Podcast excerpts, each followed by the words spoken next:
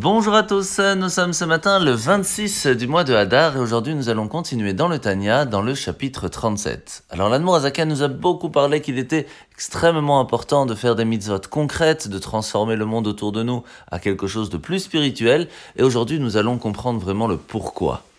Rappelez-vous premièrement que nous avons chacun d'entre nous une âme. Cette Neshama, cette âme qui est en fin de compte une partie de Dieu, une partie divine, qui va descendre des mondes les plus grands, les plus supérieurs, des mondes spirituels, pour venir intégrer un corps physique, physique et limité.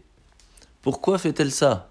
Pourquoi a-t-elle besoin de venir dans un monde ici, dans un corps, et donc se limiter, et que même si elle vient s'intégrer dans le corps du plus grand sadique au monde, elle ne pourra pas ressentir le même amour et la même crainte que lorsqu'elle était juste à côté de Dieu. Donc pourquoi faire cela? Tout simplement parce que chaque âme a un but. Le but, c'est de préparer, de transformer, de faire que ce monde ici-bas, ainsi que l'âme animale, ainsi que le corps, ainsi que tout son entourage dans notre monde ici, va pouvoir être prêt à recevoir la lumière divine. Et ça, on ne peut le faire que lorsque l'on se trouve dans un corps un corps dont on doit quand même faire attention qu'il soit en bonne santé, pour pouvoir, en fin de compte, grâce à notre âme et notre corps ensemble, interagir avec le monde et le raffiner au point de vouloir recevoir Dieu. C'est pour cela que le but de notre âme, le but de notre euh, existence ici-bas, est très importante pour une seule chose, le fait de faire les mitzvot concrètes avec ce qui se trouve autour de nous. La mitzvah de ce matin, c'est la mitzvah positive numéro 238. À partir du moment où une personne a creusé un puits quelque part et qu'une personne ou un animal va tomber dedans, eh bien c'est celui qui a creusé le puits qui est responsable des dommages. La paracha de la semaine, nous sommes parachat Vayakel et Pekoudé.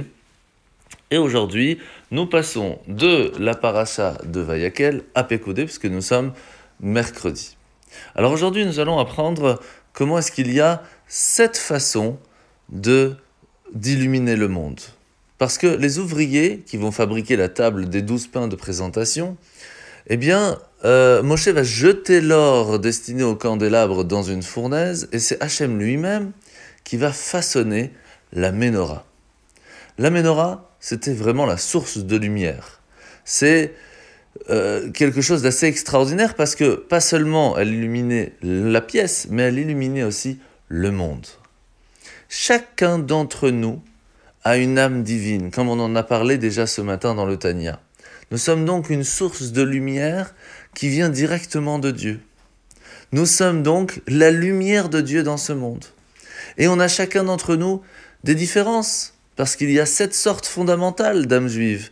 Il y a celui qui est qui est plus attaché à l'amour de Dieu, l'autre la crainte de Dieu, l'autre le lien avec Dieu grâce à l'étude de la Torah, ceux qui vont surmonter les obstacles qui entravent la révélation de Dieu, d'autres l'appréciation de la bonté, l'autre de la fierté d'avoir été mandaté de Dieu ici-bas dans le monde, et en fin de compte l'humilité. Ces sept lumières vont pouvoir donner la possibilité à chacun d'entre nous d'illuminer le monde de la lumière divine et le préparer à recevoir Mashiach. En vous souhaitant de passer une bonne journée, à demain.